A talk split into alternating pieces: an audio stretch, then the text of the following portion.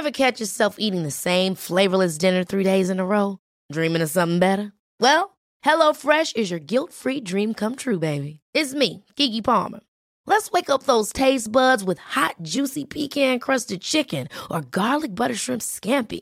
Mm. Hello Fresh. Stop dreaming of all the delicious possibilities and dig in at HelloFresh.com. Let's get this dinner party started.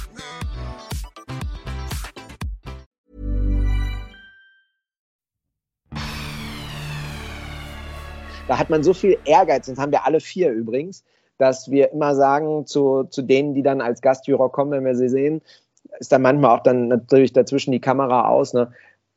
Denkt an unsere Freundschaft. Denkt an, und die haben natürlich keine Ahnung, was da kommt, die armen Schweine. Und deswegen bin ich, ich bin oft eingeladen worden bei The Taste als Gastjuror. Ich habe mhm. immer abgelehnt, äh, weil ich halt wusste, dass es genau dazu kommt. Ne? Also, dass du, du verkostest die Löffel blind, du hast keine Ahnung, wen du da rausschmeißt. Und eine ähm, ne, ne Küche ist egal, ob Männchen, Weibchen oder was auch immer. Man ist so eng beieinander. Das ist wirklich so, als würde dir einer einen Arm rausreißen, wenn da ein Teammitglied gehen muss. Ne? Und da entsteht so viel äh, Ärger und, und, und auch Frust, äh, dass das äh, durchaus mal knallt.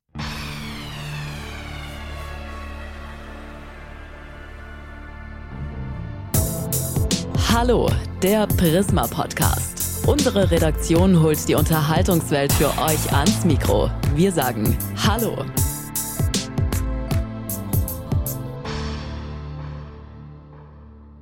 Ja, liebe Podcast-Fans, schön, dass ihr heute wieder dabei seid. Hier ist wieder Hallo, der Promi-Podcast von Prisma. Ich bin Stefan Braun, Chefredakteur von Prisma und ich habe regelmäßig prominente Gäste bei mir im Podcast, denen ich dann Hallo sage. Heute ist es Tim Raue, schwer, äh, unschwer zu erkennen, weil die Folge haben wir auch schon so entsprechend angekündigt. Aber ihr wisst ja alle, bei unserem Podcast, da stellen sich die Gäste selbst vor. Und deshalb sage ich jetzt Hallo Tim Raue. Ich bin ganz gespannt, wie du dich vorstellst. Kurz und knackig mit Hallo. Ähm, ich äh, kann mich selber oder mache das ungern, mich tatsächlich vorzustellen. Ich sage einfach, äh, dass ich Tim Raue bin. Ähm, wobei es natürlich auch noch eine, eine, zweite Facette meiner Persönlichkeit gibt, ähm, die eben nicht in der Öffentlichkeit lebt. Das ist dann einfach nur Tim.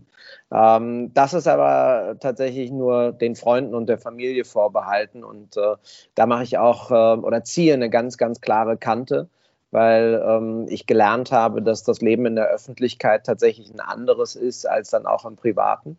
Und ähm, das auch ganz wichtig ist, da zu unterscheiden. Denn ähm, ich wollte nie in die Öffentlichkeit. Das war nie mein, mein Bestreben, auch als prominent zu, zu gelten, was auch immer das heißen soll, sondern ich sage immer, ich weiß, dass ich äh, mediale Aufmerksamkeit habe und äh, dementsprechend versuche ich, äh, mich dann zu verhalten. Das ist ja interessant. Jetzt fiel kein einziges Mal das Wort Koch oder Sternekoch. Na, wenn dann Koch, also äh, Sternekoch ähm, ist natürlich nicht, nicht, das ist im Endeffekt schon wieder eine Auszeichnungsversion. Und ähm, ich habe ja neun Restaurants und nicht alle sind besternt, sondern eins. Und ähm, das äh, ist nicht das Entscheidende. Ich finde auch, dass das nicht das, das hat so was Bewertendes, als wären andere Köche weniger wert. Und das ist nicht so. Kochen bedeutet einfach, dass man einen sozialen ähm, Job hat, wo man etwas für andere macht, mit Leidenschaft, mit Passion. Und ähm, man schafft teilweise dann auf allerhöchstem Niveau äh, auch eine Verbindung zwischen Handwerk und Kunst, die aber nur sehr temporär ist. Auch damit muss man sich abfinden. Ähm, die meisten Künstler schaffen etwas, was ewig überdauert, immer wieder angeschaut werden kann ähm, dazu einlädt, darüber zu diskutieren. Und wir schaffen etwas, ähm, was hochsubjektiv ist, geschmacklich und sehr, sehr temporär und schnell wieder weg. Und wir müssen schon wieder das nächste schaffen, damit wir die Gäste bei Laune halten. Also das ist so ein bisschen fast wie ein Dealer, der immer wieder was verkaufen muss, ähm, damit der Kunde immer wieder kommt über deine Dealerfähigkeiten als Koch, der hochwertige Speisen verkaufen muss, sprechen wir gleich noch. Über The Taste sprechen wir auch. Über das ein oder andere, was man von dir so im Fernsehen sieht, sprechen wir auch gleich noch. Aber damit wir dich noch ein bisschen besser so als Tim, wie du eben gesagt hast, und wenigstens ein kleines bisschen kennenlernen, habe ich so für den Anfang so ein kleines Fragen-Ping-Pong für dich. Und äh, ich werfe dir einfach immer mal so zwei Begriffe zu und mal sehen, für welchen du dich entscheidest, Tim. Lineares TV oder Streaming? Beides. Ähm, ich glaube, dass das auch die, das ist wie beim Essen, Flexitarier, das ist das, was mir am liebsten ist. Ne? Also je, jeweils auf das ausweichen, ähm, was, was entscheidend ist. Gerade sportliche Live-Events möchte ich live sehen.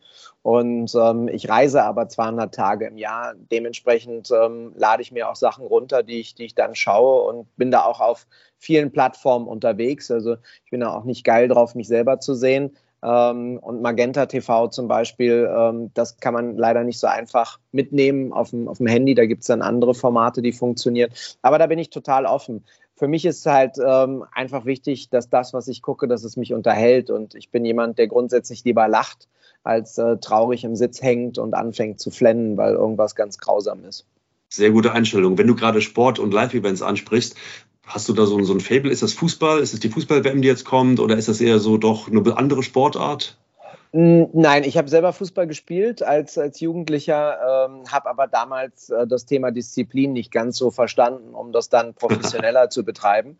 Ähm, oder hatte auch, glaube ich, gar nicht den, den, den Bezug dazu, äh, das professionell zu machen, sondern aus dem Spaß heraus. Ich äh, gucke aber auch sehr gerne Basketball und Handball, weil ich finde, das sind Sportarten, in denen man ähm, in denen auch noch eine andere Ehrlichkeit im Miteinander ist. Ich finde gerade äh, Herrenfußball mittlerweile grausam.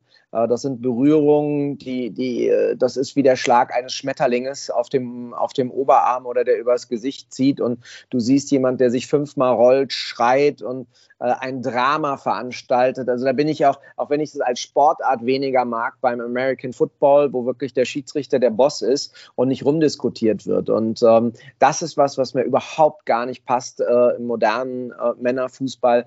Diese ständige Lamentiererei, dieses ständige Rumge Gelaber, als hätte ein einziger jemals die, äh, die Beurteilung eines Schiedsrichters oder einer Schiedsrichterin mit dumm Quatschen und Lamentieren beeinflussen können.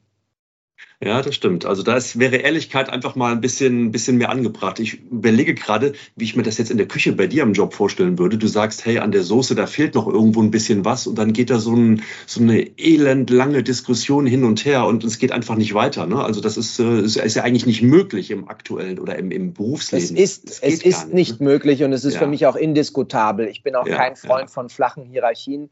Ich glaube daran, dass eine klare Struktur das ist, was wichtig ist. Und ähm, in meinem Leben und in, in, in meinem Universum ist es tatsächlich so, ähm, da ist eine Ansage und dann muss es gemacht werden.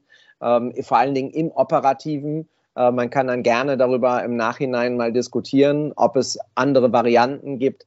Aber äh, da bin ich ganz klar und eindeutig, das geht einfach für mich nicht gerade in dem Metier, wo man, um so viel Erfolg zu erreichen, noch so viel Leidenschaft mitbringen muss. Ähm, aber nochmal zurück zu unserem kleinen Ping-Pong. Holzkohlegrill oder Gasgrill?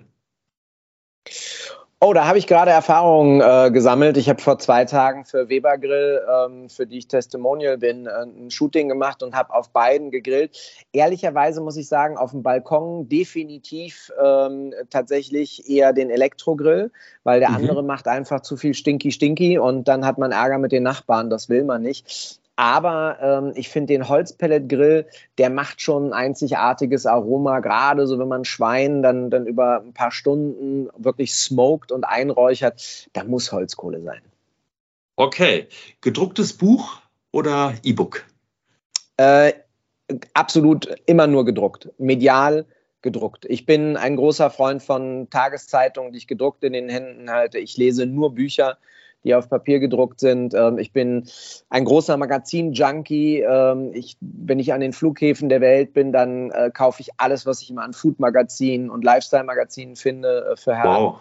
Und ähm, ich habe da große Freude dran. Ich mag das Haptische. Ich äh, finde, dass das am, am, äh, Computer oder Laptop, dass das nie, nie wirklich sexy ist. Und lesen kann ich ähm, auf so einem E-Book überhaupt nicht. Das ist für mich einfach, da kriege ich, kann ich keine Beziehungen herstellen. Ähm, und ich mag Bücher lesen, weil es mich auch beruhigt. Und ich bin kein kein Elektrofreund im Allgemeinen. Ich habe auch nichts Elektrisches im Schlafzimmer zum Beispiel. Ähm, also ich muss da auch Grenzen setzen, weil natürlich mein, mein Mobile, ähm, also mein, mein, mein Handy ist was, was den ganzen Tag läuft. Ich habe vier Restaurants auf Kreuzfahrtschiffen, die in, in, verschiedenen Zeitzonen auf der Welt unterwegs sind. Und dann kommen dann die Reports äh, zu jeder möglichen Uhrzeit. Und ich mache das auch aus, auch ganz gnadenlos. Ich habe zum Beispiel auf meinem äh, Device kein einziges Alarmsignal. Also das heißt, ich bekomme nicht mit, wenn irgendeiner auf Instagram oder im E-Mail-Account was Neues ist, sondern ich entscheide, wann ich, wann ich da drauf gehe, weil ansonsten würde ich ja den ganzen Tag immer ein Brummen, Klingen oder ein Bingen im Telefon haben, was mich einfach nerven würde. Ich widme mich immer einer Sache zu 100 Prozent und versuche nie zwei oder drei Sachen parallel, also so, so, so halbwegs zu machen, sondern wenn richtig oder gar nicht und setze mich halt alle paar Stunden dann damit auseinander, was die Menschen von mir wollen. Klingt sehr vernünftig. Und bei aller notwendigen Digitalisierung oder Konnektivität auch über verschiedene Zeitzonen, sonst irgendwas hinweg, hat so ein gedrucktes Produkt schon auch nochmal so ein bisschen was Beruhigendes, finde ich eigentlich. Ne? ja, ich finde, es ist auch Handwerk. Also man, äh, auf mhm. ein Buch kann man ja billig äh, zusammenschustern oder man kann es wirklich mit Liebe und großartig produzieren. Und ähm, ich finde, Handwerk ist halt für mich etwas, was ich, was ich, oder dem ich mit sehr viel Respekt entgegentrete. Oh ja. Berlin oder Graz, Tim? Äh, nee, das, äh, auch das verbindet sich und äh, dazu gehört dann noch Modica, mein, mein, äh, mein dritter Lebensraum oder Lebenspunkt. Ähm, und ich bin natürlich ähm, viel unterwegs und ich mag das. Ich, man kann mich nicht auf eins festnageln, das will ich auch nicht. Ähm, für mich bedeutet das einfach auch frei zu sein und zu entscheiden, ähm, wann ich wo sein möchte. Und das regel ich. Genau richtig so. Weshalb ich Berlin oder Graz fragte, unsere Hörerinnen und Hörer werden das wissen. Aus Berlin stammst du, hast du noch so deinen Lebensmittelpunkt und in Graz verbringst du jetzt gerade auch sehr viel Zeit immer wieder mal, ne? Ist doch so richtig? Na, Lebensmittelpunkt sind alle drei. Also Modika ist ja. genauso ein Lebensmittelpunkt, der halt ähm, aber weniger im Endeffekt als, als Leben, sondern tatsächlich oder, oder richtig zum Leben genutzt wird. Berlin ja. ist vor allen Dingen ähm, business-relevant, weil ich dort das Hauptrestaurant habe, eins der drei Colettes und in Potsdam auch die Villa Kellermann. Aber ähm, es ist nicht so, ich möchte in Berlin nicht alt werden. Berlin ist eine Stadt, die, die immer hektischer wird, auch immer aggressiver wird. Ähm, und äh, ich werde mit Sicherheit äh, oder wir werden dort immer äh, eine Wohnung haben, um, um hinkommen zu können. Ähm, aber äh, so vom, vom Lebensstandard her finde ich Graz und auch Modica deutlich schöner. Das ist viel lebenswerter. Die Menschen sind sind einfach auch noch nicht so versaut und noch nicht so in, in so einem Drall drin, höher, weiter, schneller, immer, immer vorwärts, vorwärts. Was ist der nächste Scheiß? Welche Sau wird durchs nächste mediale Dorf getrieben? Wo müssen wir irgendwas shoppen oder so, sondern äh, wo, wo das Leben auch einfach ähm, zwischenmenschlicher ist. Und ähm, dementsprechend fühle ich mich da sehr, sehr wohl. Weshalb ich Berlin fragte, kannst du dir ein Stück weit ja schon denken, denn diese Frage wurde dir wahrscheinlich schon ganz, ganz oft gestellt. Und die Frage ist, kannst du die Geschichte eigentlich noch hören? Also die Geschichte vom Straßenbandmitglied zum Sternekoch, die wurde ja schon mehrfach erzählt, nicht, nicht zuletzt auch sehr erfolgreich bei Netflix. Kannst du das noch hören? Oder, oder sagst du auch, Mensch, ganz ehrlich, also ich bin jetzt 48, also lass mich doch mal mit meiner Vergangenheit in Ruhe. Nein, das gehört ja zu mir. Und ähm, Netflix ist, ist ja amerikanisch geprägt oder amerikanisch durch und durch. Und äh, die mochten halt diese Aufsteigergeschichte und haben sie halt auch so erzählt, wie sie wollten, nicht so wie ich möchte. Das ist ja auch nochmal eine ganz andere, andere Nummer. Aber ähm, Netflix bringt uns jedes Jahr Tausende von Gästen und ähm, das kontinuierlich. Und von daher muss man da dankbar sein, dass man überhaupt sowas bekommt. Es gibt genug Kollegen, die, äh, die sich darum reißen würden, ähm, dass, sie, dass sie dort eine Episode kriegen. Und ähm, wie gesagt, das gehört zu mir. Ich bin da groß geworden. Ich, ich, ich selber spreche es jetzt nicht unbedingt an. Ähm, aber ich werde natürlich damit auch immer wieder konfrontiert, was mich aber nicht nicht wirklich tangiert. Und wenn ich keine Lust habe, dann spreche ich auch nicht drüber. Auch das ist ja ein großes Glück, was ich habe. Ich bin ja nirgendwo angestellt oder irgendjemandem Rechenschaft schuldig. Wenn ich was nicht machen möchte, dann lege ich den Hörer auf, schalte den Computer ab oder ähm, gehe aus dem Gespräch einfach raus. Also, aber das habe ich nicht. Ich bin durchaus jemand, der, der sich damit auseinandersetzt und ähm, der natürlich früher darunter gelitten hat. Das ist eine gesellschaftliche äh, Herkunft, ähm, die heute vielleicht nicht mehr ganz so relevant ist, aber äh, vor über 30 Jahren äh, war das schon ein Unterschied. Und man hat das an der Sprache gehört, man hat das am, am Äußeren gesehen. Äh, und das hat mich aber immer angetrieben, ähm, einen gesellschaftlichen Aufstieg hinzulegen. Und als ich den dann vollbracht habe, habe ich gemerkt, dass, äh, dass keiner der Menschen dort besser ist, sondern dass er einfach nur monetär besser gestellt ist, äh, vielleicht einfacher einen Zugang zu Bildung bekommen hat. Das ist für mich das höchste Gut und tatsächlich das, was, äh, was am entscheidendsten im Leben ist. Das ist was, was ich bei Heraue Reis jetzt in Kapstadt und auch in Rio de Janeiro gesehen habe, dass, dass Armut, also ein Fetzen am Leib zu tragen, das bedeutet nichts. Aber wenn ähm, du in der dritten Generation von der Bildung abgeschnitten bist, dann ist das tatsächlich fatal, weil das bedeutet, du weißt auch gar nicht, ähm, was dir zusteht gesellschaftlich. Du weißt gar nicht, wo du hingehen kannst. Du kannst das vielleicht auch überhaupt nicht artikulieren, was du möchtest, weil du die Möglichkeiten nicht kennst und weil dich keiner unterstützt hat oder dir überhaupt aufgezeigt hat, was möglich ist. Und ähm, das finde ich ist, ist richtig scheiße und das sollte in einem Land wie unserem ähm, überhaupt gar nicht möglich sein. Das liegt aber grundsätzlich meines Erachtens auch daran, dass wir Deutschen ein gewaltiges Problem mit unserer Nationalität und unserer nationalen Identität haben und wir es in unserem Land einfach verpasst haben, den, dem, dem braunen Mob und den Schwachsinnigen am rechten Rand das zu entreißen und dieses, äh, diesen Nationalstolz ähm, der, der einfach in eine völlig falsche Richtung abgebogen ist. Ja, wir können stolz auf unser Land sein. Es gibt kaum eine Demokratie, in der Menschen so früh äh, heiraten konnten, egal welche Form der, der, der Sexualität sie hatten. Wir akzeptieren alle Religionen. Wir machen nahezu alles möglich. Bildung ist bei uns tatsächlich für diejenigen ähm, easy accessible, also einfach zu bekommen ähm, die sie haben wollen. Und das ist ein Grund, stolz zu sein. Das ist auch ein Grund, die Menschen, die zu uns kommen, ähm, zu integrieren und, und ihnen zu sagen und zu vermitteln, was so großartig in unserem Land ist. Und wir haben ja momentan auch Konflikte, weil wir eben nicht richtig integriert haben. Und ich kann das sagen, weil ich das halt schon vor über 35 Jahren erlebt habe am eigenen Leib, ja, wo die Jungs um mich herum halt beim Spiel Deutschland gegen Türkei die Türkei-Flagge äh, geschwenkt haben, weil sie sagen, da kommen wir her, da sind wir noch stolz drauf. Ja, hier in Deutschland war das nahezu ein Verbrechen oder man hat sich geschämt, äh, eine, eine Flagge zu schwenken. Und, Sehr schwierig ähm, zumindest, und, ja, ja. Ja, und das ist halt was, wo, wo ich sage, wie gesagt, da müssen wir ran, da müssen, ich als Liberaler sehe mich da auch gefordert, weil ich finde, wir sind selber ähm, sollten wir immer in der Lage sein, Veränderungen herbeizuführen und nicht darauf warten, dass das jemand anders für uns tut, sei das politisch oder medial, sondern das müssen wir vorleben auf einem Niveau, damit jedem sofort klar ist, da geht es nicht darum, dass wir äh, einen Führer wollen oder irgendeinen anderen Scheiß wollen, sondern dass wir tatsächlich als Volk in der Lage sind, mit anderen Völkern uns zu verständigen, dass wir das toll machen, dass wir unterstützen. Man kann es immer besser machen. Das ist ja auch typisch Deutsche, an allem rumzunörgeln, anstatt mal zu sagen, der Status quo ist schon gut. Wir machen viel. Ja, es geht noch mehr, aber das ist dann das eher das Amerikanische, dass du sagst, ähnlich wie du Charity aufbaust, du musst in deinem, deinem Vorgarten, in deinem Drumherum im Endeffekt noch mehr dafür sorgen, ähm, dass du es verbesserst.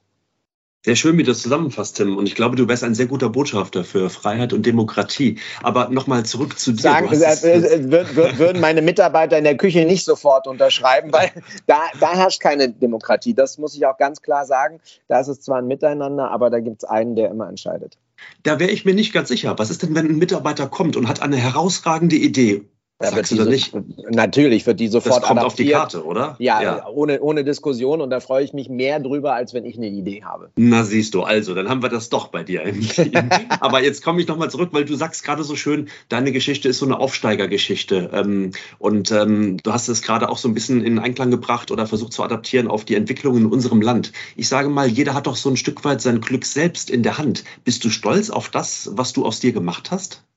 Ah, ja gut, äh, das ist nochmal eine ganz andere Geschichte. Also Stolz ist, ist für mich, ähm, ich versuche oder habe das Problem, dass ich nicht wirklich feiern kann oder mich äh, richtig riesig freuen kann, weil ich immer Angst habe, dass mit der Freude einhergeht, dass die Menschen dann auch um mich herum glauben, boah, wir haben es jetzt geschafft.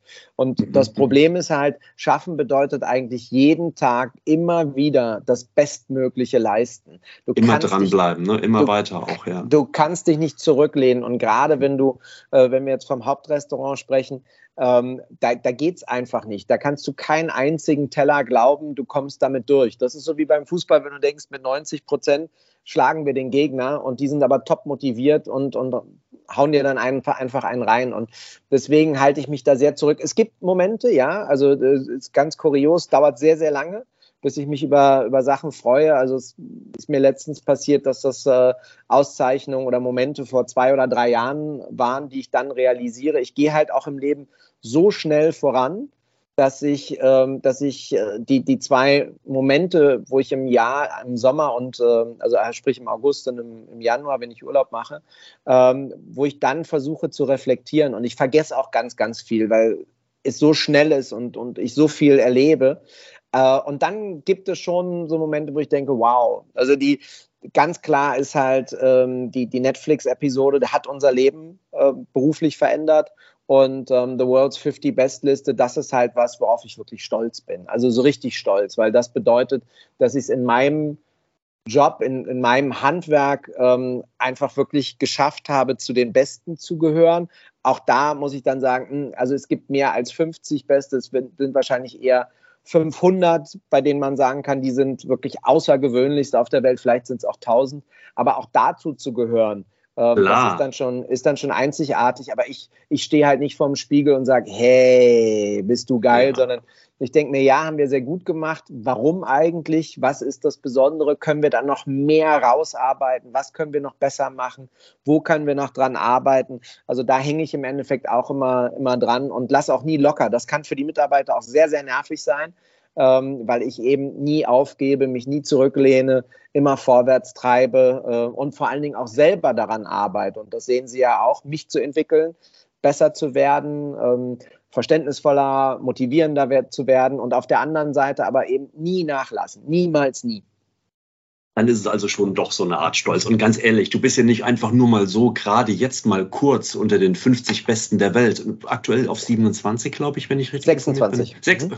Bitteschön, 26. Also das noch ein Platz besser, wow. Ähm, sondern also, ja. du bist es ja, du bist es ja schon länger, ja. Also insofern, das ist ja so keine Eintagsfliege. Und, und wenn wir dann mal ein paar andere Zahlen noch dazu nehmen, neun Restaurants hast du eben äh, angesprochen, äh, beständig äh, über, über mehrere Jahre schon zwei Sterne. Bei Gourmillot hast du die höchste Punktzahl.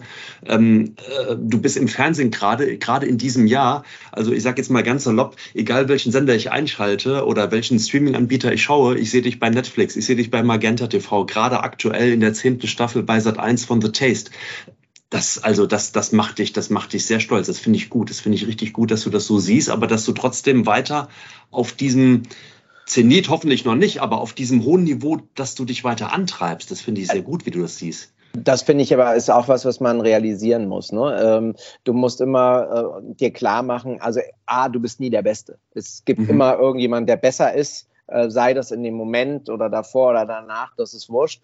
Und wir alle haben irgendwann den Peak erreicht. Und wir müssen, das gilt es dann so lange wie möglich zu halten, aber es ist klar, es geht irgendwann auch abwärts. Ja? Und ähm, damit muss man sich auseinandersetzen. Und für mich ist Fernsehen einfach eine Alternative als Businessmodell geworden denn die Pandemie hat mir dann auch gezeigt, äh, da waren halt von damals noch zehn Restaurants, eins musste ich in der Schweiz schließen, weil wir keine, keine direkte Connection mehr dazu hatten. Ähm, und von den neun waren acht halt geschlossen. Und ähm, weil die Investoren oder halt ähm, auch die, die Inhaber das so wollten, weil das mache ich als Consulting. Und nur das Hauptrestaurant, was mir zusammen mit Marie, meiner Geschäftspartnerin, gehört, ähm, da haben wir einfach durchgezogen. Und da war mir dann klar, äh, ich habe nahezu zwei Jahre im Endeffekt kein weiteres Einkommen in dem Bereich gehabt, dass das, was krisensicherer ist, das Fernsehen ist. Also äh, habe ich mich mehr damit auseinandergesetzt und die Anfragen hatte ich auch schon in den Jahren davor, habe sie, hab sie aber dann immer abgelehnt oder weggeschoben. Das Einzige, was wirklich wie ein Lottogewinn dazu kam, war Herr Raue reist und äh, da habe ich halt sofort gesagt, das, das steht gar nicht zur Debatte, weil Reisen, Fressen, Saufen, das ist im Endeffekt das, was ich als allerliebstes im, im Leben mache und wenn, wenn ich das jetzt dann im Endeffekt ähm, noch machen kann, dafür bezahlt werde und die Möglichkeit habe, ähm, den, den Deutschen im Endeffekt eine Art Reisemagazin mit an die Hand zu geben. Und das ist ja die Idee, dass ich an einen Ort gehe, nicht nur ins beste Restaurant, sondern auch in eine Streetfood-Bude zu jemandem nach Hause, um die Stadt. Äh, es geht nicht um, um, um, äh, um Länder, sondern es geht tatsächlich um Städte, um Destinationen, besser erklären zu können und, und auch tiefer einzutauchen dann ähm, ist das natürlich der absolute Luxus und, und sehr, sehr schön. Und sind jetzt vier TV-Formate. Wir sind gerade dabei, äh, Raue den Restauranttester, das mache ich mit meiner Frau Katharina zusammen, zu drehen. Das ist auch sehr spannend, weil das eine ganz neue Nummer ist, nochmal ganz anders ist. Ähm, Kitchen Impossible ist halt äh, ein oder zweimal im Jahr ähm, übelste Nervenschlacht mit Freund Melzer. Ähm, und The Taste macht mir halt extrem viel Spaß, weil es darum geht, ähm, als Mentor da zu sein. Also gar nicht selber zu kochen, sondern ähm, junge Talente zu begleiten, mit denen zu kämpfen, die anzutreiben, ähm, ihre, ihre Stärken im Endeffekt noch zu fokussieren und auf die Spitze zu treiben, ähm, an ihren Schwächen zu arbeiten. Und das macht echt viel Spaß. Ich vergesse auch immer, dass Fernsehen da drumherum ist. Also die Kamera ist jetzt für mich auch kein, kein Fixpunkt. Und ich habe mir halt auch immer geschworen, dass ich im, im Fernsehen im Endeffekt das mache, was ich bin und mich nicht vom Fernsehen verändern lasse. Das ist manchmal in der Wortwahl ein bisschen schwierig, vor allen Dingen, wenn es dann wenn es dann wirklich bei The Taste zum Beispiel darum geht, den Löffel anzurichten und da ist dann auch nichts mehr mit netten Worten oder schön sprechen, sondern da will ich ja, und das, äh, da brenne ich dann auch für. Even when we're on a budget, we still deserve nice things.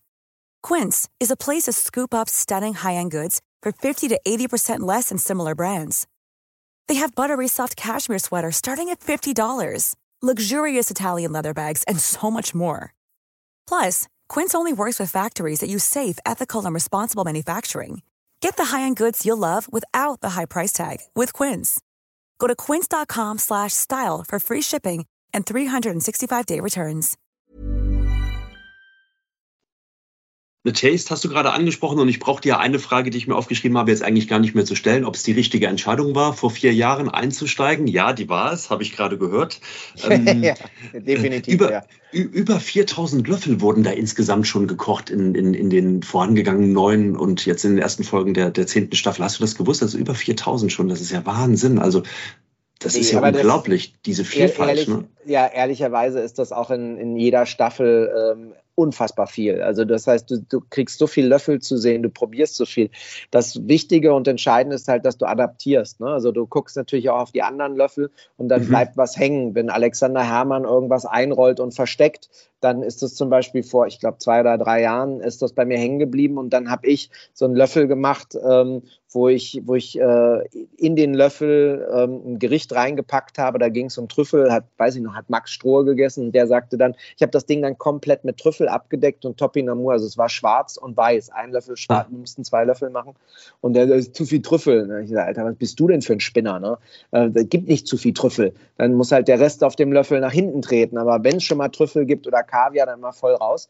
Und Max ist ein guter Freund von mir, aber nichtsdestotrotz, da streitet man sich dann auch. Ne? Also das ist dann schon so, wenn die Gastjuroren ähm, den eigenen Löffel aus dem Team scheiße bewerten, ähm, dann gibt es danach entweder ganz böse äh, WhatsApp-Chats oder auch mal einen Anruf, ne? du Arschloch, warum hast du das gemacht? Aber die anderen Löffel waren besser. Das kann gar nicht sein. Da hat man so viel Ehrgeiz, und haben wir alle vier übrigens, dass wir immer sagen zu, zu denen, die dann als Gastjuror kommen, wenn wir sie sehen, ist dann manchmal auch dann natürlich dazwischen die Kamera aus. Ne? denkt an unsere Freundschaft. Denkt an, und die haben natürlich keine Ahnung, was da kommt, die armen Schweine. Und deswegen bin ich, ich bin oft eingeladen worden bei The Taste als Gastjuror. Ich habe mhm. immer abgelehnt, äh, weil ich halt wusste, dass es genau dazu kommt. Ne? Also, dass du, du verkostest die Löffel blind, du hast keine Ahnung, wen du da rausschmeißt. Und eine ähm, ne, ne Küche ist egal, ob Männchen, Weibchen oder was auch immer. Man ist so eng beieinander. Das ist wirklich so, als würde dir einer einen Arm rausreißen, wenn da ein Teammitglied gehen muss. Ne? Und da entsteht so viel äh, Ärger und, und, und auch Frust, äh, dass das äh, durchaus mal knallt. Da gab es auch schon äh, Juroren, die sich dann eingeschlossen haben und äh, zwei Stunden mit niemandem sprechen wollten und so. Da muss man verständnisvoll sein. Ich gehöre zu denen, die immer den Ärger sofort rauslassen, aber verlieren kann ich, kann ich zum Beispiel nicht gut. Also äh, das ist auch was, was da bin ich nicht gut drin. Ich will niemanden verlieren. Ich will, auch egal was ich mache und was ich anfange, ich will immer gewinnen. Sonst wärst du vielleicht auch nicht so erfolgreich und nicht da, wo du jetzt heute bist. Aber nochmal zurück zu dem Löffel. Ich stelle mir da manchmal die Frage, Tim, ganz ehrlich, wenn man so einen Löffel hat und da ist ja wirklich quasi alles drauf, der ganze Teller auf einem Löffel, jetzt mal so einfach gesagt. Und ähm, dann, dann schaut ihr euch das an und dann nehmt ihr die Aromen wahr und die Optik spielt eine Rolle und so weiter und so fort. Aber dann der Moment, wenn der Löffel in einem gegessen, verzehrt, genossen wird. Ich meine, ganz ehrlich, also ein Schnitzel und Spinat und Spiegelei kommt ja auch nicht alles auf einmal in den Mund.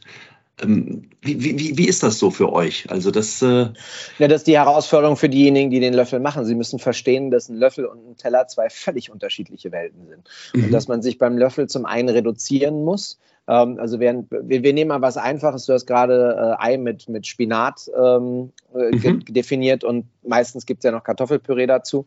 Wenn du genau. das auf dem, auf dem Teller anrichten würdest, dann wird es so eine Kelle Spinat geben, eine Nocke Kartoffelpüree und dann zwei Eier zum Beispiel drauf.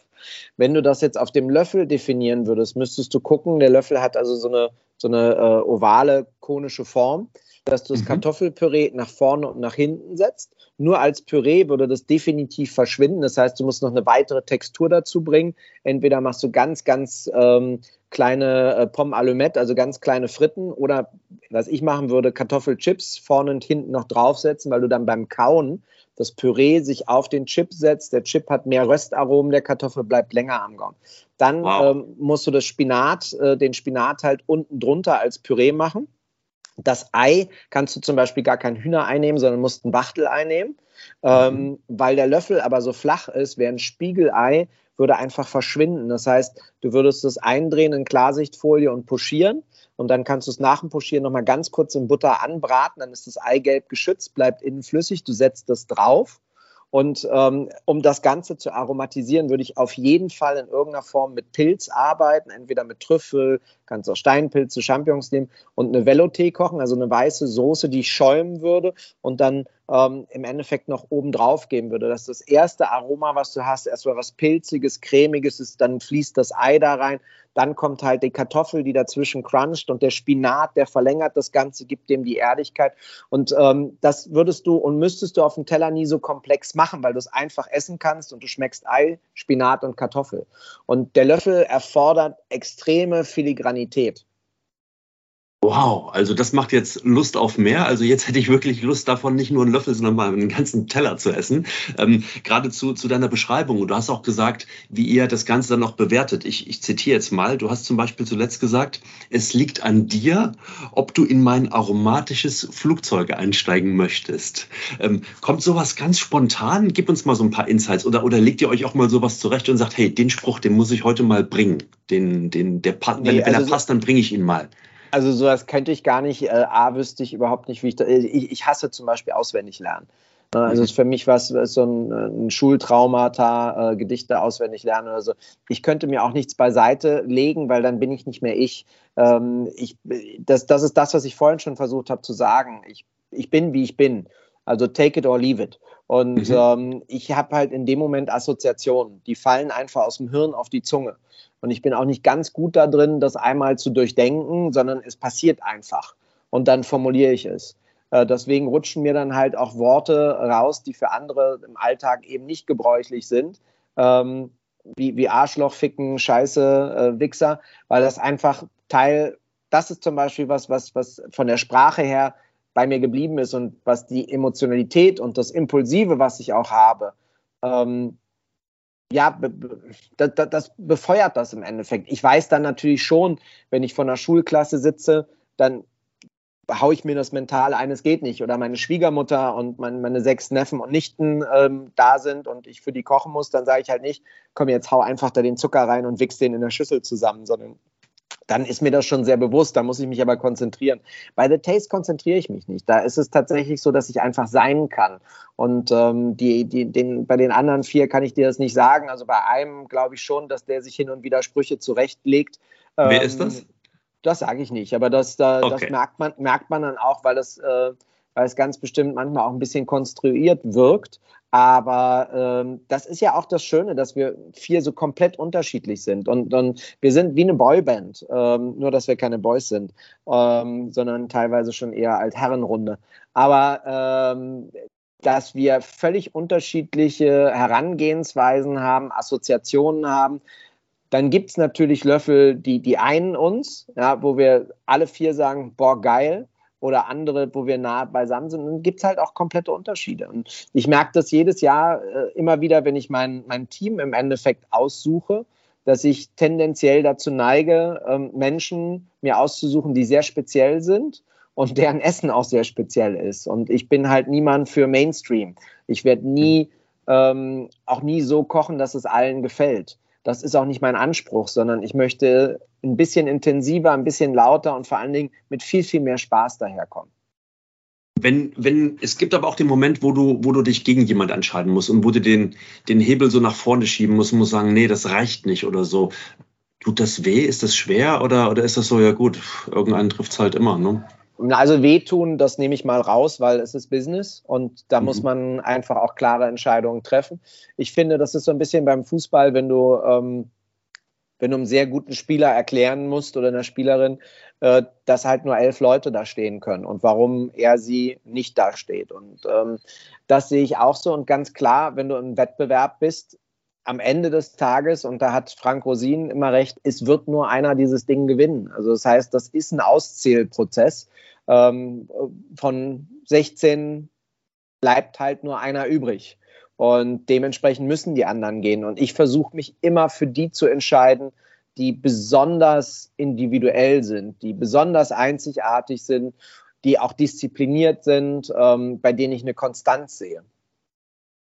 Geht ihr eigentlich nach den Aufzeichnungen auch nochmal dann zu den Kandidaten hin und, und geht nochmal ins Gespräch und sagt, Mensch, hier, also lass uns darüber nochmal reden, wie du das eben gemacht hast. Kommt sowas vor? Das kann ich pauschal nicht für die anderen sagen. Bei mir ist es so, dass ich ähm, allen meinen Kandidaten nach, nach jedem, nach jeder Verkostung, nach jeder Runde immer ein Feedback gebe und mhm. äh, mit ihnen darüber oder auch darüber spreche und diskutiere, was hast du da gemacht, was war eigentlich deine Idee, warum hast du es, warum zur Hölle hast du das so gemacht oder halt, wow, warum hast du das so gemacht, um dann zu versuchen, natürlich auch eine Linie reinzukriegen. Also bei den guten Sachen führ das so weiter, bei den Sachen, die nicht so gut sind, eliminier es. Warum hast du das? Welchen Gedankengang hast du? Welche Assoziation hast du? Zum Beispiel, jedes Mal, wenn ich Fisch sehe, möchte ich was mit Nuss dazu machen. Zu sagen, nein, bitte, bitte, bitte nicht, das haut nicht hin. Ähm, oder in einer anderen Welt ähm, immer eine, eine süß-saure, sehr süffige Komponente zu haben, zu sagen, ja, bitte mach das, weil das ist, ist einzigartig für dich, das macht Spaß, bleib dabei. Wenn du es heute mit Paprika machst, machst du das nächste Mal mit Mango und das übernächste Mal in der grünen Farbwelt kannst du es auch mit Apfel schaffen. Alex Kumpner, ähm, Tim Raue, Frank Rosin und Alexander Herrmann, um jetzt mal alle Namen zu nennen. Das seid ihr vier, ihr vier Coaches. Und ähm, Tim, ähm, ich habe eine Sprachnachricht bekommen äh, von einem der anderen drei, also von einem deiner drei Coach-Kollegen aus äh, The Taste. Und die spiele ich dir jetzt mal vor. Servus Tim, hier Alexander Herrmann. Und weißt du, was so schön ist? Ich darf dir jetzt eine Taste Frage stellen. Und zwar, pass auf, folgendes würde mich interessieren. Wenn du als Gastjuror eingeladen wärst, was würdest du für ein Oberthema mitbringen und welche vier Lose, also Unterthemen, würdest du wählen? Und bitte, was verboten ist, asiatisch darf es nicht sein, also auch japanisch, Vietnam, China, alles was südlich, noch südlicher und Fernost ist wie überhaupt. Ja, okay. Na, jetzt bin ich gespannt. Herr Raue, bitte übernehmen Sie. Ja, das ist Alexander Herrmann. Also er macht er macht's nicht einfach, ne? Ja, das ist einfach so. ein mieses Miststück. Das ist natürlich, äh, da, da, da, da weiß er, dass ich, äh, dass ich da einfach extrem gut drin bin und die vier sich da eher schwer tun in, in, in der Welt. Ähm, es ist natürlich mein Steckenpferd. Ich war fünf Jahre für, für Swiss Hotel und Raffles Hotel tätig, war sehr, sehr oft äh, in, in Hongkong, Singapur, natürlich auch in, in Osaka, ähm, in Tokio, in Bangkok und so. Und äh, das sind halt die, die Küchen, mit denen ich mich besonders gut auskenne. Ähm, ich würde es ihnen trotzdem nicht leichter machen, sondern äh, natürlich ähm, ist diese, diese Geschichte mit dem, mit dem äh, Gastjuror sein etwas, wo du dir auch darüber überlegen oder dir Gedanken machen solltest und überlegen solltest, was willst du denn da probieren? Und was ich gelernt habe, ist, umso einfacher die Zutaten, ja, also für uns einfacher und verständlicher, zum Beispiel, wenn man sagen würde, Quitte. Ähm, und, und wir nehmen so Winterfrüchte, Quitte, Zwetschge, ähm, Apfel, dann wird es eher langweilig. Das heißt, mhm. da sind die Kandidaten dann so, ach ja, und kommen, sind in vertrauten Gedenk Gedanken filden und sagen natürlich auch, oder eine Aprikose mache ich Marillenknödel, eine Quitte mache ich Kompott. Und in dem Moment, wo du ihnen Produkte gibst, die sie eher nicht kennen, mit denen sie wenig bis dato zu tun hatten, dann wird es richtig kitzlig, dann, dann passiert wirklich was. Ne? Und ähm, von daher gibt es so zwei Sachen, die mir sofort eingefallen sind. Das eine sind Zitrusfrüchte. Und halt zum Beispiel australische Fingerlimes zu nehmen. Die sehen aus wie so ein abgeschnittener, abgestorbener Finger und wenn man das aufschneidet, sind ganz, ganz geile kleine Zitrusperlen drin, ähm, die richtig knackig sind. Die gibt es in grün, in rosa, in gelb. Das macht Spaß. Äh, dann würde ich Buddhas Hand nehmen. Äh, das ist eine, eine Zitronenart, ähm, die ähnlich wie die Amalfi-Zitrone ganz viel Zeste hat, die sehr intensiv ist, viel Frucht ähm, also diese, dieses weiße Fruchtfleisch hat, aber kaum Frucht. Ähm, die hubbelt man wie Trüffel, hauchdünn und die hat sowas Florales. Äh, dann was ganz Mieses wie Bergamotte, eine, eine ähm, Bitterorange, die extrem duftig ist, mit deren Fruchtfleisch du gar nichts anfangen kannst, wo du nur über die Zeste kommst, die aber diese Zeste riecht so, als würdest du in Südtirol durch eine, eine Wildblumenwiese laufen und hättest so leichte Knoblauchtöne, Süße mit dabei, eine extreme ätherische äh, Fruchtigkeit. Ähm, dann ähm, würde ich auch sowas nehmen wie, wie eine Sudachi.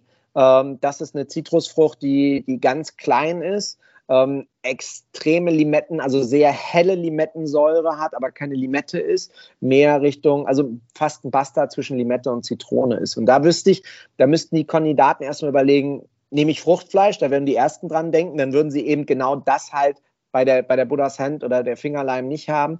Was mache ich mit der Zeste? Was kann ich überhaupt damit machen?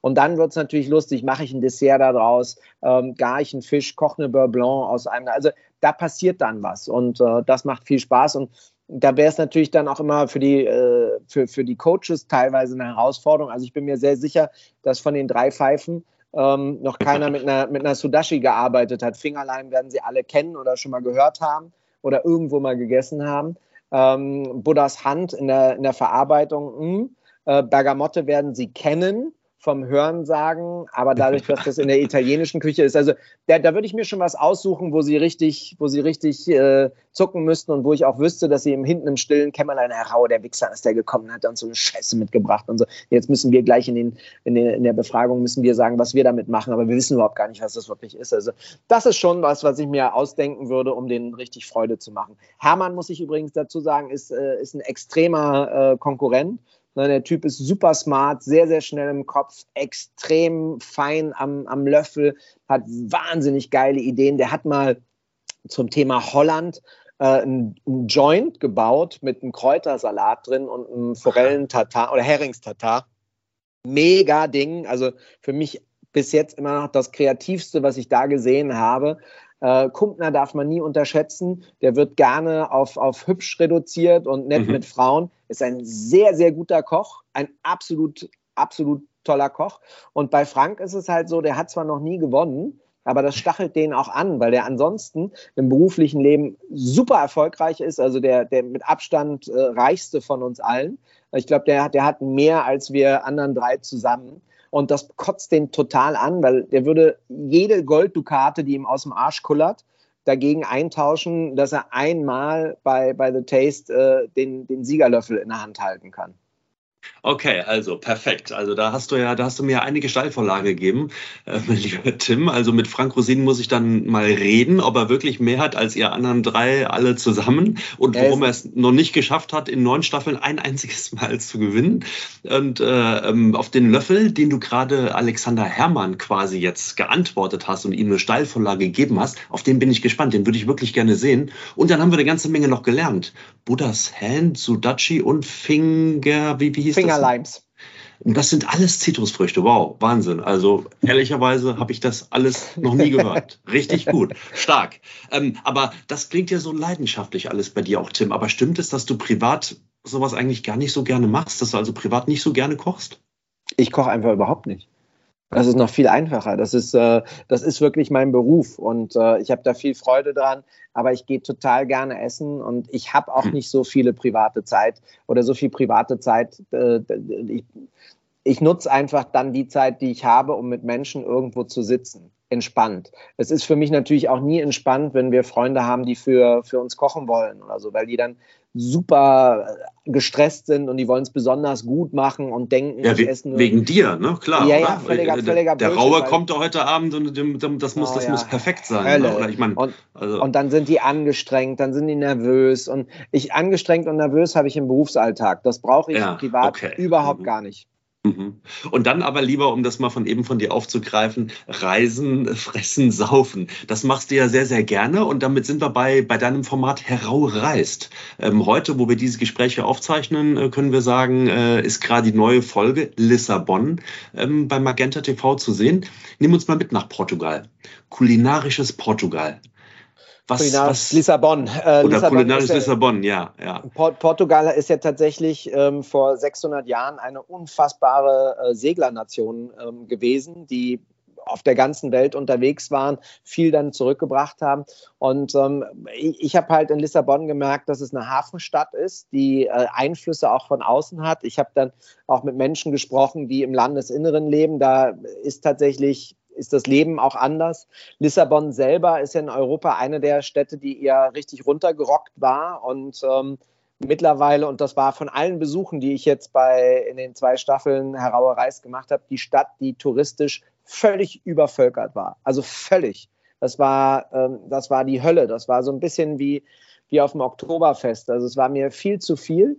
Ähm, das Wichtige war dann für mich aus der Innenstadt rauszukommen, ähm, weil die einfach das, das geht einfach nicht. Das macht keinen Spaß. Und ähm, dann Menschen zu treffen, in die Hinterhöfe zu kommen, in die eher ins private ähm, Lissabon zu kommen. Wir sind rausgefahren an den Stadtrand, da wo die Fußballstadien von, von Benfica äh, und Sporting sind, waren in Benfica auf einem fantastischen Markt. Also Benfica heißt nicht nur der Fußballclub, sondern auch der Stadtteil, mhm. waren auf einem fantastischen Markt, wo man dann auch die, die, die kolonialen ähm, Akzente gemerkt hat. Da waren viele Schwarze, viele, ähm, die aus Angola stammen. Das war mal eine Kolonie der Portugiesen. Afrikanische Aromenwelten auf einmal in dem Essen dort, in den Zutaten. Das hat mir viel Spaß gemacht. Ähm, da hatte ich Freude. Ich persönlich trinke extrem gerne Portwein und ähm, was ich bei Portwein so toll finde, ist, dass er so alt werden kann. Und ähm, wenn ich so eine Pulle trinke, die dann 70, 80, 100 Jahre alt ist, sich ähm, dann gedanklich damit auseinanderzusetzen, wie war das damals? Gab es da schon iPhone? Nein. Ähm, wie waren das mit Flügen? Wie hat das funktioniert? Was ist damals passiert? Dann auch beim Trinken einfach mal zu googeln, was war halt vor 100 Jahren? Ne? Was war 1920? Was ist da abgegangen? Und ähm, da gibt es einen ganz tollen Laden, der heißt Garrafeira Nacional. Äh, und mhm. die kaufen in ganz Portugal Keller auf. Also egal, wo irgendwo einer dann ähm, verstirbt und jemand die, oder die Familie den Keller, den Weinkeller des Opas oder der Oma nicht mehr haben will, die kaufen das Zeug auf und haben immer wieder neue Pullen, die, die richtig Spaß machen und, und, und toll sind. Ich habe da auch äh, die ersten Flaschen die, die ich gekauft habe, die vor 1900 waren, ähm, habe ich bei Garafeira gekauft. Und äh, leider ist das in den letzten Jahren extrem teuer geworden, weil das Zeug einfach immer rarer wird. Ne? Und natürlich wir jetzt in 2020 mittlerweile sind. Aber äh, das macht mir, sowas macht mir Spaß und das ist auch ein Laden, in dem kann ich Stunden verbringen. Äh, da gehe ich auch jedes Mal, wenn ich in Lissabon bin, hin. Ich habe äh, ja auch noch vier Restaurants auf Kreuzfahrtschiffen, auf der TUI mein Schiff und ähm, ich bin eigentlich mindestens zweimal im Jahr oder manchmal sogar dreimal in Lissabon weil ich da an Bord gehe oder von Bord gehe. Und dann buche ich die Flüge immer so, dass ich mindestens drei Stunden bei Garafeira National habe. Äh, und äh, fliege dann immer äh, halt zurück mit dem Wissen, die verschicken die Pullen auch in die ganze Welt, dass das dann gut zu Hause ankommt. Äh, von der Küche her ist die portugiesische Küche ziemlich heavy. Äh, das heißt, es ist eine, eine, schwere Küche. Es ist auch ähm, eher eine, eine, eine einfache, eine nährende Küche. Also keine, wo es um die, die hohe Kultur geht, sondern Bacalao, getrockneter, getrockneter Stockfisch, der halt einmal im Jahr so richtig gefangen wird, dann eingesalzen wird. Und so. Das ist schon sehr intensiv. Das ist für uns Nordeuropäer eine, eine harte Fischnote, mit der wir durchaus äh, eine Herausforderung haben, weil es sehr fischig ist, sehr, sehr salzig, mehrig ist. Ähm, Welchem bekannten Fischgeschmack kommt das, kommt das nah? Kann man das vergleichen irgendwo so, was man kennt? Ja, Kabeljau, der, der okay. drei Tage zu lange im Kühlschrank lag. Ah, also das ist, äh, das den ist man sehr, dann nicht essen sollte. Der ist sehr fischig. Also meine Frau, die da sehr picky ist, die hat gleich gesagt, hier Bacalao, ne, das, das riecht sie schon. Das ist einfach sehr intensiv. Ähm, und das ist auch das, was man, was ich am, am besten dort äh, gegessen habe. Es sind zwei Restaurants, die mir absolut äh, hängen geblieben sein, sind. Das eine ist mein, mein Kumpel José Avilesch. Ähm, der hat ein ganzes Imperium. Sein Top-Restaurant Belcanto gehört auch zu den 50 besten der Welt. Und ähm, was der aber auch hat, ähm, das nennt sich ba Barreiro, also ich kann das mit dem Schnige Barreiro, die Avilesh, ähm, der hat ein ganzes altes Warenhaus, in dem er drei Restaurant, vier Restaurantkonzepte untergebracht hat. Vorne ist so eine Art Tapas-Bar. Die sind sich ja, die spanische und die portugiesische Küche sind sich schon sehr nah, was so Kroketten angeht und äh, Tapas essen und Würste und Schinken und sagen natürlich, die Portugiesen bauen es alles besser und die Spanier erzählen ja die gleiche Geschichte, aber es ist schon auf einem Level. Dahinter hat er dann äh, ein riesiges Fischrestaurant obendrauf eine lustige Pizzeria und dann noch ein Gourmet-Restaurant mit Kabarettzeug. Und das ist ein Wahnsinnsding, weil wenn das voll ist, sind da halt tausend Leute drin, die in unterschiedlichen Restaurantkonzepten sind. Und dieses ähm, ja, Barreiro der Avilesh ist für mich einfach so ein Place to be. Da müsst ihr hingehen. Da ist ein, ein, eine Lebendigkeit, das macht so viel Spaß. Du kannst diese Pastel de Nata essen, also diese Blätterteig-Gebäcknummer mit der Creme Brûlée-artigen Füllungen drin, mit Ei und Vanille und Tralala. Aber äh, dann gibt es halt noch ein Restaurant, was, was für mich einzigartig auf der Welt war. Das heißt Ramiro. Und bei Ramiro gibt es nur Seafood, vor allen Dingen alles, was halt nicht Fisch ist. Krustentiere in einer Qualität, die wahnsinnig ist. Der Laden ist hässlich wie die Nacht. Ähm, komplett mit Neonlicht so ausgeleuchtet, als wärst du im Flutlicht im, im Fußballstadion lange Tische. Du sitzt im Endeffekt, wenn du Zweier-Tische hast, es sind vier Zweier nebeneinander. Das ist auch nicht wie im Bistro, dass du fünf Zentimeter Abstand hast, sondern sitzt nebeneinander. Die färchen nicht da einfach rein, dann bestellst du. Und dann gibt es halt die Garnelen gegrillt, geröstet, Knoblauchbrot dabei, eine Pulle Olivenöl, Salz, zwei halbe Zitronen und dann auf geht's. Und dann kannst du von Langusten bis zu den Carabineros, das sind besonders geile Tiefseegarnelen, die circa 250 Euro im Kilo kosten also sehr, sehr teuer sind, bis hin das Beste, was ich bis dato, selbst in Japan habe ich nicht so geil ähm, gegessen, die besten Garnelen meines Lebens, weiße Garnelen, kosten in Lissabon. 400, in Lissabon kosten 400 Euro im Kilo, also na, nahezu nicht erschwinglich, aber eine Delikatesse vom Herrn. Ich habe noch nie so was Zartes, feines, salziges aus dem Meer gegessen. Du musst dir vorstellen, die Textur, als würdest du in ein Gänsedaunenkissen reinbeißen. Es hat eine Süße, die sofort den ganzen Mundraum auskleidet, eine ganz zarte Jodigkeit. Und das ist einfach, das ist in, in, in Perfektion. Das ist, als würde man das zarteste, süßeste und feinste aus dem Meer essen. Es ist einfach, diese weiße Garnelenbahn, der Wahnsinn. Und er hat auch gesagt, sie haben die nur ganz selten Meistens kriegen sie ja nur ein, zwei Kilo und das ist das raste Gut. Und ich habe so vier, fünf Stück gekriegt und ich habe auch dem Team nichts abgegeben, muss ich ehrlicherweise gestehen. Aha, das war so geil, das war so geil. Äh, und all die Menschen, die um mich herum saßen, fast alle Stammgäste, waren alle gierig, haben solche Stielaugen gehabt und gesagt, der hat weiße Garnelen, wir wollen auch weiße Garnelen, was ist mit den weißen Garnelen? Der Chef gesagt, ist nicht. Also es ist, aber es gab auch so was Verrücktes wie äh, Araignée de Meer, also Seespinnen, die sind, sind so groß, hässliche Viecher, die reißt man dann auf und dann hat, isst man so den Rogen, das ist eher orange, auch nicht richtig lecker. Ähm, und, und so, so grüner Schlabberzeug und so. Und dann machen die sich da drüber her, wo ich dann sage, hm, da bin ich dann doch lieber so der kleine Snob, ich, ich habe gerne Langustenschwänzchen und Garnele und Hummer und sowas, also äh, da, da, da gibt es auch Muscheln, da bin ich dann auch so, mh, hm, bei Bongole noch gerne, aber es gibt auch Viecher, die zappeln noch, die essen sie roh, schneiden die einfach in dünne Scheiben, bisschen Zitrussaft drauf, yippie ähm, Also, aber Ramiro ist the place to be, ähm, wenn man nach Lissabon geht und halt dieses Barreiro de Avilés, ähm, das muss man auf jeden Fall gesehen haben.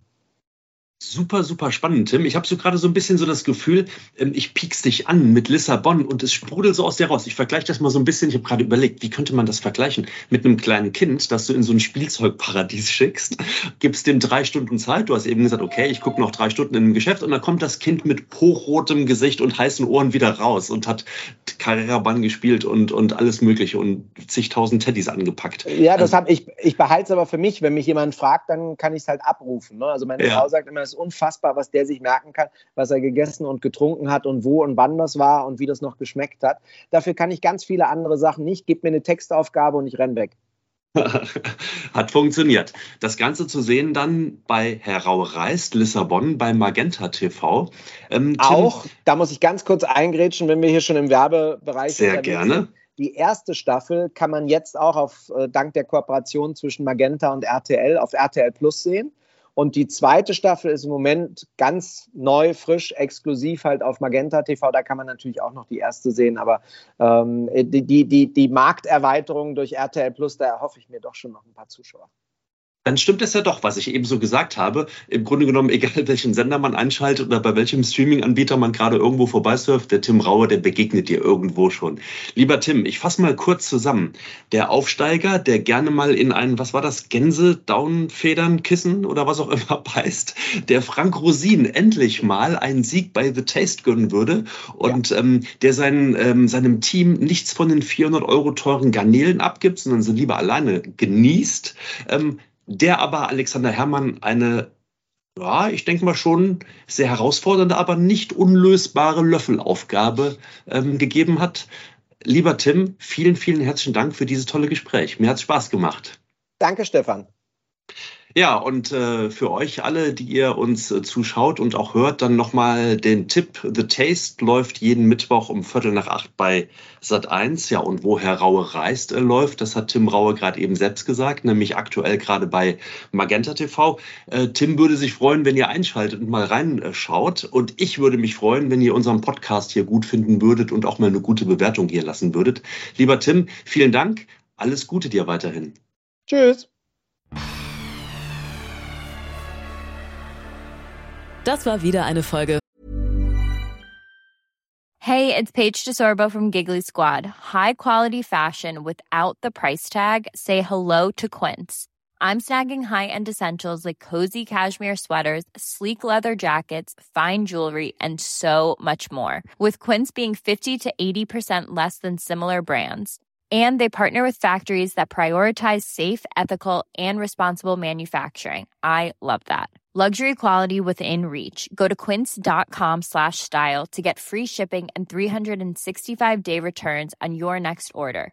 Quince.com slash style.